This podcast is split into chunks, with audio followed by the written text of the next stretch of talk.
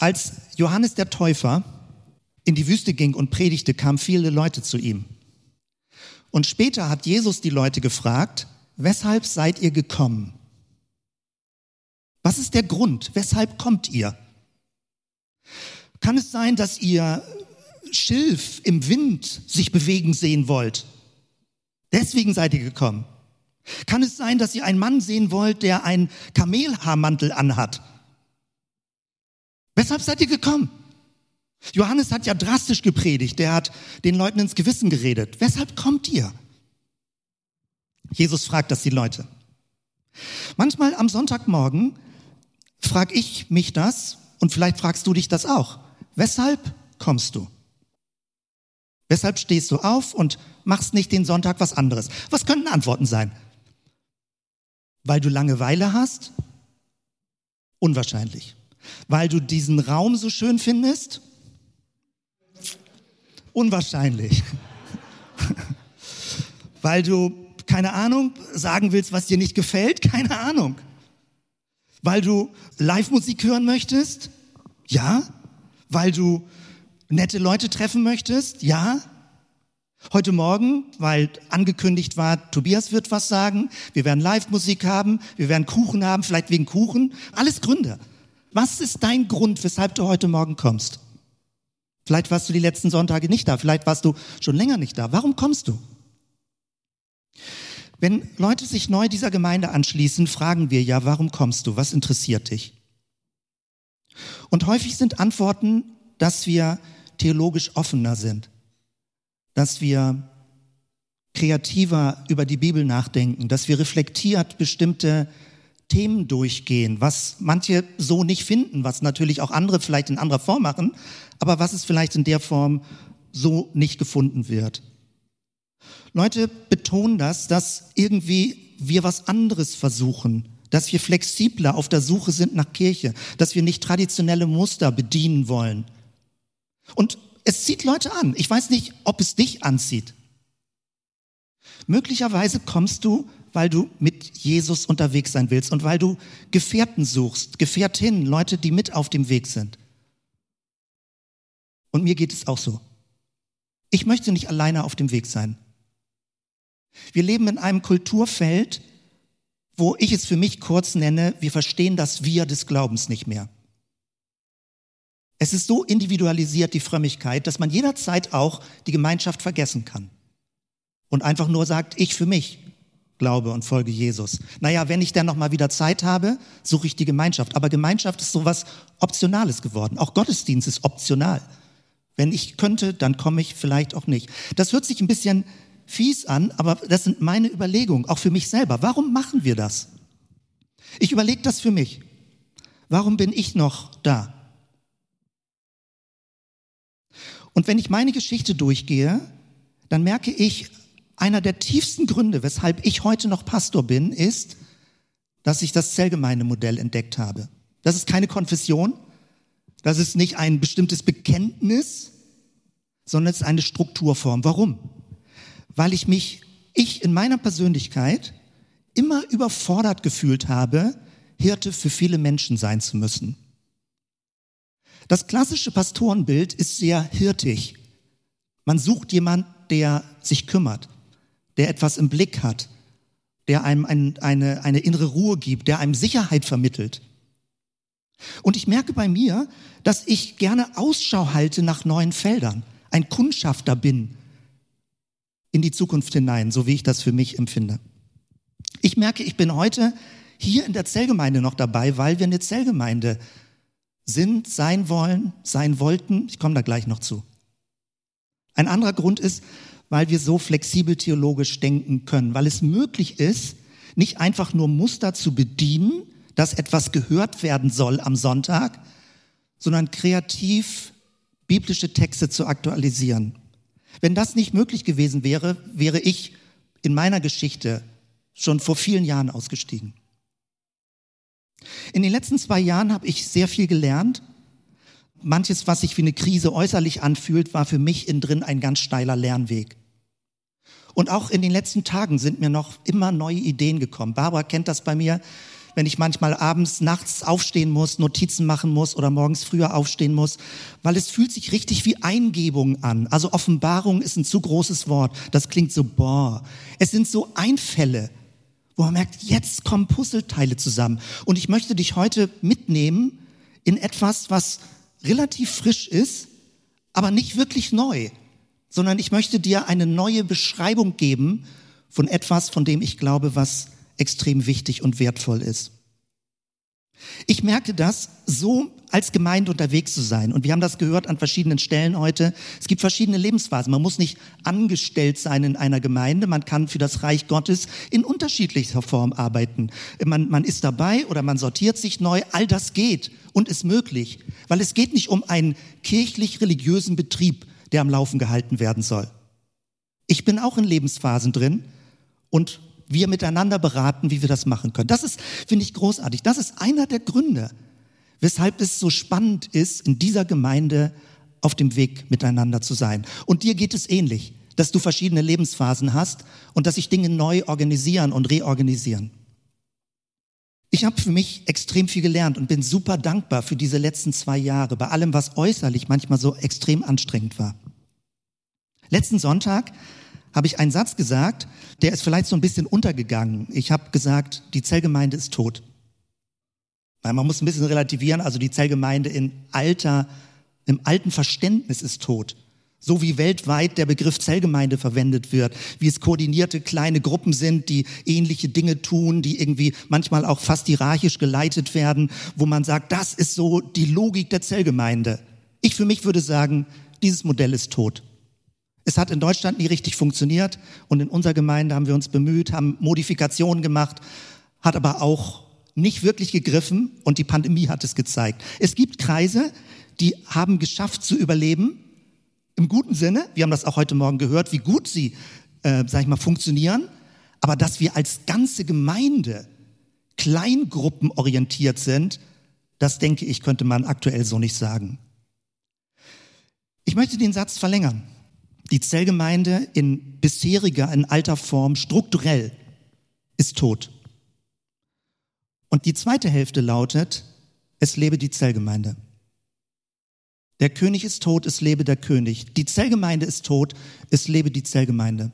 Und ich möchte dir beschreiben, was lebendig ist und welche Vision da ist und bei mir ganz neu entsteht, etwas zu tun und weshalb eine Art von Begeisterung da ist, etwas zu machen, was auch bei mir zeitweise verstüttet gewesen ist. Ich möchte dich mit reinnehmen in das, was ähm, mich begeistert, was mich inspiriert. Und ich kann es nicht vorhersehen, ob der Funke überspringt zu dir, aber ich versuche so gut wie möglich Worte zu finden, damit das gelingt.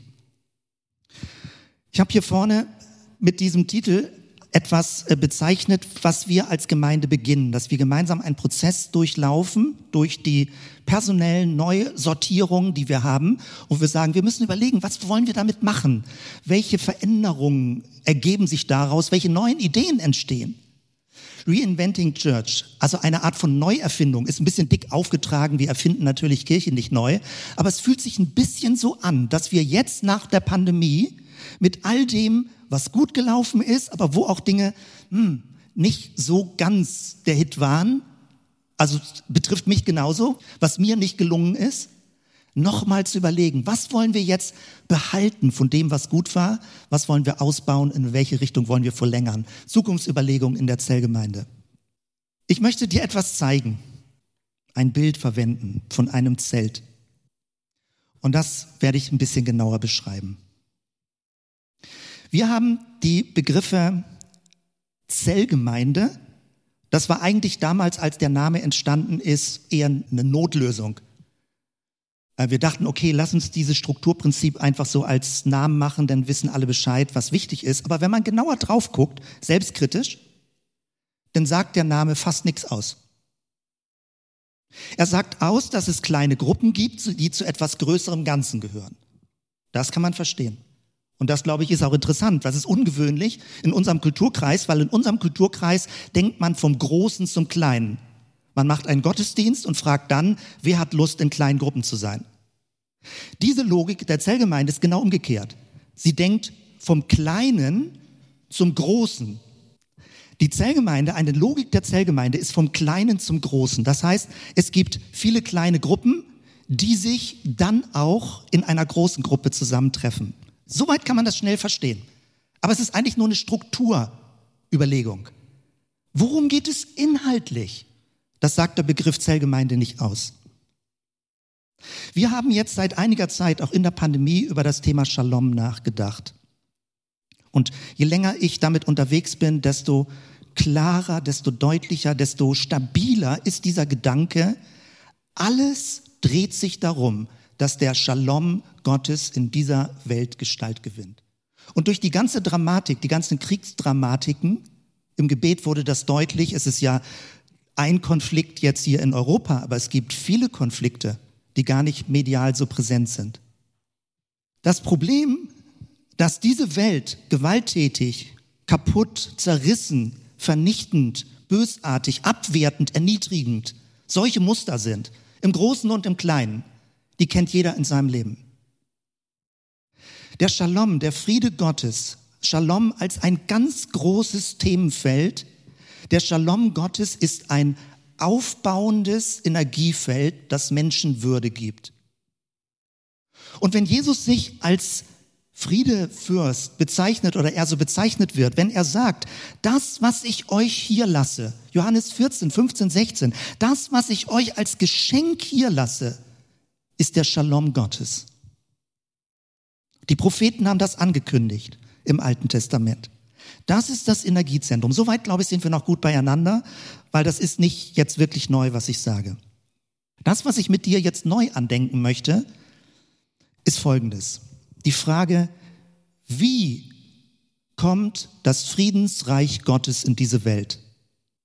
Wie geschieht es, dass es nicht nur eine Art von schöne Worte, frommer Theorie ist? Es gibt verschiedene Angangswege. Zum Beispiel gibt es ganze christliche Strömungen weltweit, die sagen, wir müssen das Friedensreich Gottes proklamieren. Wir müssen evangelisieren im Sinne von, die Botschaft muss gesagt werden, ausgesprochen werden, laut ausgesprochen werden. Und das ist nicht falsch, es ist gut, wenn Menschen das hören. Das Angebot Gottes, Frieden zu stiften in ihrem Leben mit Gott, mit einem selbst, mit anderen, mit der Natur. Proklamation, Ansprachen, Predigten, Kampagnen kann man machen. Es gibt einen zweiten Angangsweg, der sagt, wir müssen ganz viel dienen, gute Taten tun. Serve the City haben wir in dem Sinne auch gemacht. Diakoniewerke, Gemeinwohlorientierung. Und die Kurzformel lautet das Evangelium in Wort und Tat. Vielleicht hast du schon mal gehört. Das Evangelium soll verkündigt werden in Wort und Tat. Klingt alles richtig. Und es ist auch nicht falsch. Aber das, wo ich jetzt für mich stehe, innerlich, und du kannst überprüfen, ob du damit gehst oder nicht, ich würde heute sagen, es reicht nicht. Und wir können das am Alten Testament schon sehen. Im Alten Testament gab es die Vision des Friedensreiches. Israel wurde erwählt damals, weil Gott mit diesem kleinen Volk inmitten der Großmächte etwas Neues schaffen wollte. Damals gab es schon Asylstädte. Damals schon ging es darum, dass Menschen sich nicht immer weiter vernichten in Stammeskriegen, sondern dass sie bestimmte Regelsysteme entwickeln, damit man nicht das Leben von anderen Menschen zerstört. Damals schon. Könige waren dazu da, auf den Frieden zu achten. Priester haben Gottesdienste gemacht, dem Tempel heilige Schriften, die Sabbatstruktur. Es gab schon so viel. Propheten haben es angekündigt, haben Wunder getan. Und doch hat man das Gefühl, ich spreche jetzt menschlich, Gott sitzt im Himmel und rauft sich die Haare und sagt, warum kommt das Friedensreich nicht auf die Erde? Warum sind es nur Ankündigungen? Meine Propheten haben sich den Mund fusselig geredet. Meine Priester haben Gottesdienste über Gottesdienste gemacht. Und die Könige haben so gut versucht zu regieren, bestmöglichst, wie es halt ging. Warum kommt das Friedensreich nicht? Und dann kriegt Gott eine Idee. Und er sagt, es geht nichts drumherum. Ich selbst muss kommen in Gestalt meines Sohnes. Inkarnation, wir kennen das. Theologisch würde man das ganz genau benennen können. Inkarnation, Gott verkörpert sich hier auf der Erde. Und dann kann man das auch sofort verlängern und sagen, ah ja, stimmt. Also ich rede jetzt ein bisschen kritisch, aber ich meine es eigentlich ganz positiv. Ja, ich muss eine kleine Zwischenbemerkung machen. Also wenn man zum Beispiel sagt, mein Körper ist ein Tempel des Geistes und ich bin immer dafür und ich erinnere Leute ständig daran, wo immer ich mit Leuten zusammen bete, dass du den Körper als Tempel des Geistes hast. Der Punkt, um den es geht, ist, solange du für dich Christ sein willst, kannst du das ganze Christentum als Einzelperson denken. Du kannst Worte machen, aufbauende, mutigende, ermutigende, segnende, unterstützende Worte. Du kannst Taten tun, Gutes tun. Auch das geht alles. Der Punkt ist, all das ist nicht nachhaltig. All das verpufft. Das Friedensreich Gottes gewinnt nur, ausschließlich nur Gestalt durch zwei oder drei oder vier Christen, nicht alleine. Ich für mich, seit Monaten suche ich nach der Frage, was macht das Wir des christlichen Glaubens zwingend? Und nicht als eine Möglichkeit, wenn ich mal Lust dazu habe und mein Kalender das ermöglicht. Was macht es zwingend, miteinander Jesus zu verkörpern? Miteinander. Und der Punkt ist, solange es nur um deinen eigenen Glauben geht, kannst du es alleine machen. Und es kann dir auch sehr gut gehen als Christ oder Christin. Du kannst dich gesegnet fühlen, du hast das den Eindruck, es macht Sinn, dein Leben hat Schwung, die Bestimmung ist da. Aber wenn es um die Verkörperung, die nachhaltige Verkörperung des Friedensreiches Gottes schon jetzt in dieser Welt geht, dann nur durch mehrere. Du bist zwingend, ich mag das gerade nerven vielleicht, wenn ich so doll das mache, aber es gibt keine andere Lösung. Wenn unser Anspruch ist, nicht nur für uns selbst ein gutes, frommes Leben zu führen, sondern das Friedensreich Gottes auf dieser Welt zur Gestalt zu bringen und zu verkörpern. Jesus, wir kennen die Bibelstellen. Jesus sagt da ganz einfach, an der Liebe untereinander wird man erkennen. Liebe ist ein relationaler Begriff und nur wenn es eine Atmosphäre der gegenseitigen Annahme und des Respektes gibt, fängt an, das Friedensreich Gestalt zu gewinnen. Ich werde da an anderen Stellen wieder darauf zurückkommen, wollte an dieser Stelle jetzt mal so, so ganz pointiert das sagen und möchte das noch ein bisschen ausführen. Jesus spricht von zwei oder drei das ist die kleinste Einheit, aber er redet nicht von einer Person. Das Vaterunser ist in Wir-Form, unser Vater im Himmel. Es gibt nicht die Einzelperson, natürlich als persönliche Beziehung zu Gott, aber wenn es darum geht, den Auftrag, das Friedensreich dem Gestalt zu geben. Und jetzt möchte ich darüber sprechen, was es heißt, Shalom-Räume zu eröffnen. Das ist mein Arbeitsbegriff, mit dem ich unterwegs bin. Es geht darum, dass Shalom-Räume in dieser Welt Gestalt gewinnen. Und ich muss das kurz abgrenzen, weil Shalom-Räume sind nicht wirkliche Räume. Nur weil man ein Gebäude hat, entsteht kein Shalom-Raum. Nur weil man eine Veranstaltung macht, ist es keine Shalom-Atmosphäre. Ein Meeting, Programme. Nur weil man Amtsträger ist, angestellt oder nicht angestellt oder eine Rolle in der Gemeinde hat, ist man nicht automatisch eine Person, die eine Shalom-Atmosphäre eröffnet. Und nur weil eine Gemeinde mit kleinen Gruppen organisiert ist, heißt es noch lange nicht, dass es Shalom-Gruppen sind. Ich meine jetzt nicht Fahne schwenkende Gruppen, die irgendwie Aufkleber irgendwo sich hinkleben. Mir geht es um eine Art von Atmosphäre, von einem mental-spirituellen Raum, der aufbauend für alle Beteiligten ist. Es geht um ein Energiefeld des Guten. Ich habe nach einem Bild gesucht, um deutlich zu machen, dass es nichts mit Steinen zu tun hat, dass es nichts mit festen, eingefahrenen Beziehungen, Gruppenstrukturen zu tun hat, weil Shalom-Räume sind sehr flüchtig. Sie können fünf Minuten sein oder zwei Stunden und dann lösen sie sich wieder auf. Das mag dich jetzt ein bisschen irritieren. Jesus hat davon gesprochen, mir, also ich habe das Gefühl, mir dämmert immer mehr, was Jesus gemeint haben könnte. Er sagt, man kann auf das Reich Gottes nicht zeigen, es ist hier oder dort, weil du kannst es nicht sehen. Es sind unsichtbare Energiefelder, die entstehen, wenn Menschen in einer bestimmten Gesinnung zusammenkommen und Jesus den Friedefürst vor Augen haben. Was sind Shalom-Räume? Das Bild, ich habe Reni gefragt, ob sie uns das ganz alte, ursprüngliche Wurfzelt mitbringt. Jetzt kommen wir zu dem Bild des Zeltes. Und äh, ich suche dich mal gerade, Reni, da bist du. Zeig uns doch mal, wie toll ein Wurfzelt ist und wie man das aufbauen kann. Wir machen das mal hier vorne und das ist das Bild, mit dem ich gleich noch ein paar Gedanken verlängern möchte, damit du das richtig jetzt schön vor Augen hast. Was ich damit deutlich machen möchte, ist, ich möchte über ein Geschehnis reden, was relativ flüchtig ist, aber was ganz entscheidend von dir abhängt, ob es entsteht, ob es geschieht. Shalom-Räume sind wie unsichtbare Wurfzelte. Sie entstehen. Dieses Zelt ist angeschafft worden damals, weil wir mit den Räumen, mit den ganz kleinen Kindern, mit den Cellos, weil ihr einen Schutzraum sozusagen haben wolltet, den wir mobil aufbauen und wo man Geschichten erzählen kann. Bibelgeschichten, damals ist das entstanden für den Kinderbereich und die Idee war, weißt du noch, hattest du die Idee?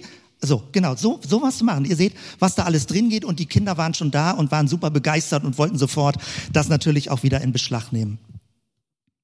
Ich möchte dir ein paar Gedanken dazu noch verlängern und nächsten Sonntag werden wir dann Fortsetzung machen. Noch einige Dinge aber vertiefen, damit du gedanklich schon mal so auf die richtige Spur gesetzt wirst, worum es geht. Wurfzelte, Zelte überhaupt sind Schutzräume, aber sehr, sehr flatterig im Wind. Es sind nicht Stein, Gebäude. Es sind Beziehungsgeschehen. Ich möchte darauf hinaus auf was Unsichtbares. Es sind unsichtbare Schutzräume, die geschaffen werden durch Menschen in dieser Welt, in dieser gewalttätigen Welt. Und du selbst kannst diese Schutzräume entstehen lassen. Du tust es manchmal vielleicht auch bewusst oder unbewusst, aber ich möchte dir ein Bild dafür geben, eine Sprache geben, um es noch genauer zu verstehen, worum es geht. Gott hat nie geplant, hier auf der Erde in Tempelgebäuden zu wohnen, in Steingebäuden. Das erste, was Gott gegeben hat, war ein, eine Stiftshütte. Und das ist immer so ein bisschen, ja, so, so inhaltslos übersetzt, weil die wirkliche Übersetzung lautet Zelt der Begegnung. Gott hat inmitten der Wüsterwanderung, war er immer mit so einem mobilen Zelt im Volk dabei. Es wurde abgebaut, mitgenommen, wieder aufgebaut die Stiftshütte ist ein Zelt der Begegnung. Und das, was im Neuen Testament neu ist, dass es nicht mehr ein Zelt der Begegnung gibt, sondern tausende Zelte von Begegnung und dass du sie jeden Tag neu wie ein Wurfzelt im Beziehungsgeschehen mit anderen Menschen aufbauen kannst.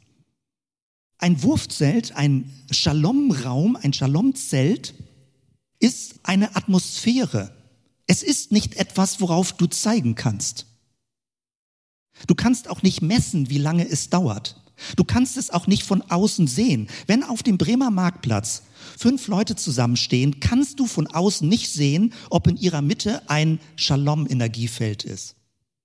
Du musst dich mit dazustellen und die Gruppendynamik wahrnehmen, um dieses Energiefeld mit deinen inneren Augen sehen zu können. Und es kann ein sehr destruktives Energiefeld sein, wenn zynisch geredet wird, abfällig, negativ über andere gelacht wird. Oder es kann eine Art von Friedensenergiefeld sein. Ein Shalom-Raum bedeutet, dort gibt es keine Zynik über andere Menschen. Dort gibt es keine destruktive Sprache. Wenn du so die Briefe im Neuen Testament liest, dann liest du sie mit diesen Augen. Paulus wollte, dass Menschen Shalom-Räume eröffnen, entfalten, aufspannen. In Shalom-Räumen gibt es keine Bewertung über andere Menschen, keine Abwertung anderer. In Shalom-Räumen gibt es keinen Missbrauch des Vertrauens. In Shalom-Räumen gibt es eine Offenheit füreinander, eine Zuwendung, ein echtes Interesse aneinander. In Shalom-Räumen hält man die Andersartigkeit des anderen aus, ohne ihn immer zurechtbiegen zu wollen nach meinen Vorstellungen. Shalom-Räume sind gekennzeichnet von Wertschätzung, eine Art von aufbauender Entwicklungsenergie, einem Mitfreuen, wenn der andere einen guten Weg findet in seinem Leben.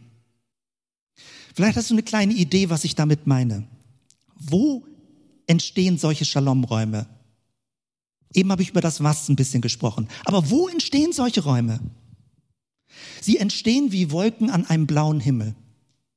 Wenn ich manchmal im Sommer im Gras liege und hochgucke, versuche ich zu raten, an welcher Stelle eine Wolke entstehen wird.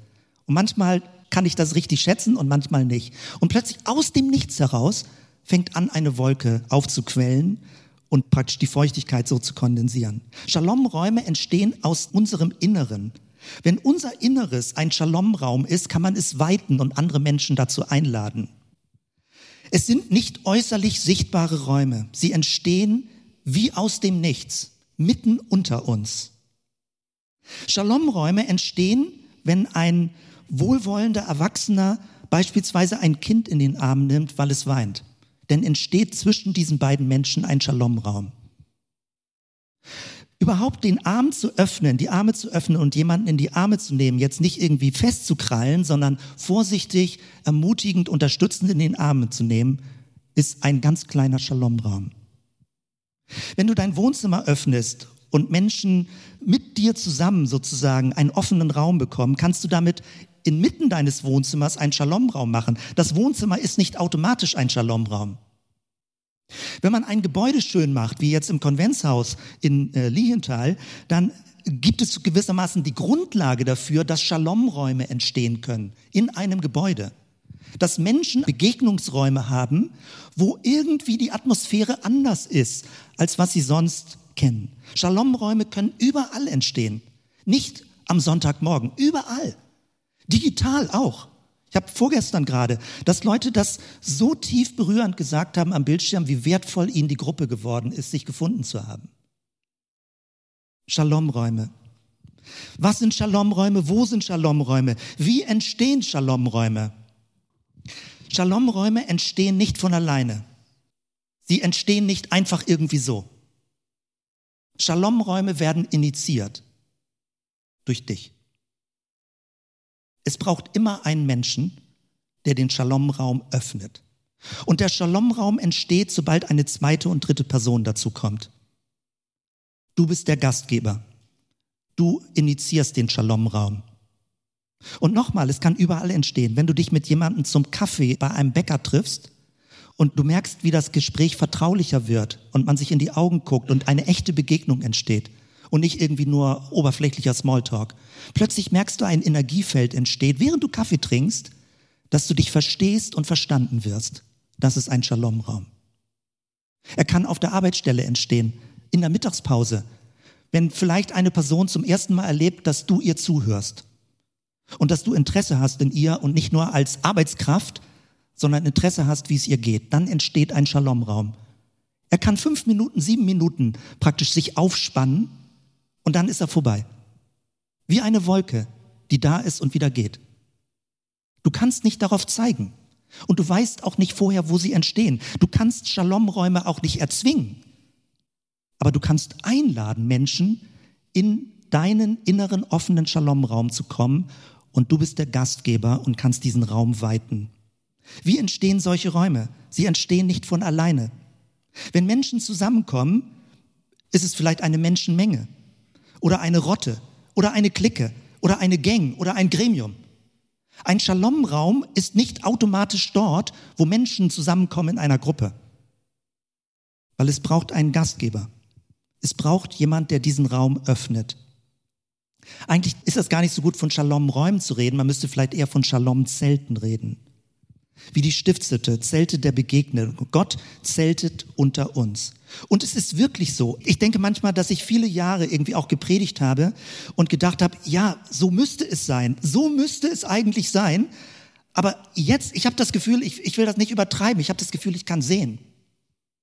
Ich kann viel mehr sehen. Ich kann plötzlich sehen, wie es geht. Es geht wirklich. Es geht. Wir können Shalom-Räume eröffnen. Und jeder von uns wird gebraucht. Und du öffnest sie ganz anders. Du kannst über den Gartenzaun Shalomräume eröffnen. Wenn du nicht nur kurz Hallo sagst, sondern interessiert nachfragst. Dann entsteht ein Shalomraum. Du kannst in deiner Familie Shalomräume eröffnen. Und es geht wirklich, es ist wirklich Shalom. Es ist nicht ein Appell, es ist nicht eine möchte, könnte, müsste Struktur, es ist nicht eine moralische Verpflichtung, es ist ein echtes Geschehen, wo du selbst merkst, dass du berührt wirst und merkst, die Energie Gottes baut meinen inneren Geist auf. Mir kommen die Tränen, weil ich weiß, dass es geht. Und ich bin an einer Stelle, wo ich es erklären kann und anleiten kann. Ich kann es erklären. Mehrere von uns wissen auch, wie es geht. Vielleicht verwenden sie andere Worte. Es geht wirklich. An deiner Arbeitsstelle, wenn du Familien besuchst und merkst, hier ist ein so destruktives Klima. Und durch deine Person und durch eine Art von Beziehungs-, Vertrauensbeziehung entsteht ein Shalom-Raum. Und du bist der Gastgeber, du öffnest den Raum, du wirfst das Zelt aus, dass man sich darin begegnen kann. Es ist so geheimnisvoll. Ich breche ab mit dieser Intensität und Begeisterung, will euch hier nochmal was zeigen, was ich hier von den Notizen mache. Ich werde nächsten Sonntag weitermachen. Ich werde darüber sprechen, was die Rolle des Gastgebers ausmacht. Wie du zu einem Gastgeber werden kannst. Und Shalomräume, unsichtbare Energiefelder eröffnest. Und du selbst musst überhaupt nicht was tun, was machen, was anderen praktisch so, so geben müssen, sich verausgaben. Es ist null die Struktur des Verausgabens da drin. Du öffnest Räume und es entsteht eine gemeinsame Energie, die auch dich aufbaut, während du diese Räume öffnest. So geheimnisvoll. Wenn das wirklich stimmt, dass so das Reich Gottes unter uns Gestalt gewinnt, das Friedensreich Gottes, dann ist die Zukunft sowas von spannend. So zu denken, so ranzugehen, so zu leben, so die Tage durchzugehen, zu sagen, Gott, wo möchtest du mich als Friedensstifter, als Friedensakteur, als, als Wurfzeltwerfer, Werferin gebrauchen, damit Menschen einen geschützten Raum bekommen und Shalom sich ereignen kann. Shalom-Zelte aufspannen. Dieses Bild, wenn du das heute in Erinnerung behältst, ist es ganz toll. Und wir werden weiter daran gehen, die Kunst des Hostings lernen.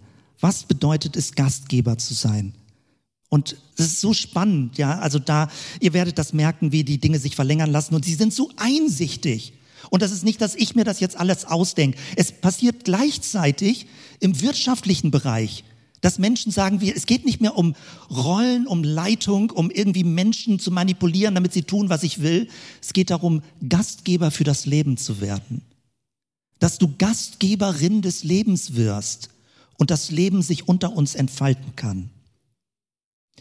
Und gerne in der Welt selten. Das heißt, wenn du so ein bisschen flapsig Augenzwinkern zum Schluss hören möchtest, dann geht es darum, dass wir eine Zeltgemeinde werden. Dass wir Zelte des Shalom auftun.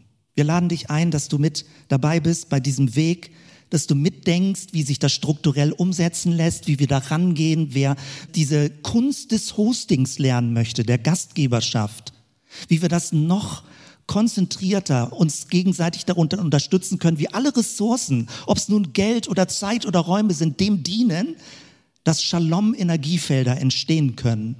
In allen Altersgruppen, mit kleinen Kindern, größeren, Erwachsenen, wo auch immer du unterwegs bist. Es gibt verschiedene Treffen, die wir schon organisiert haben, die wir vorgemerkt haben. Du kannst dabei sein, du kannst dich mit anmelden, du kannst mitmachen, wenn du möchtest. Und viele Dinge sind noch offen. Aber eine Grundidee ist da, wie es aussehen könnte und wie es ganz neu und ganz intensiv Sinn macht, als Gemeinde in dieser Welt aktiv und engagiert und beteiligt zu leben und andere Menschen einzuladen, dabei zu sein. Ich bin sehr gespannt, wie sich das weiterentwickelt.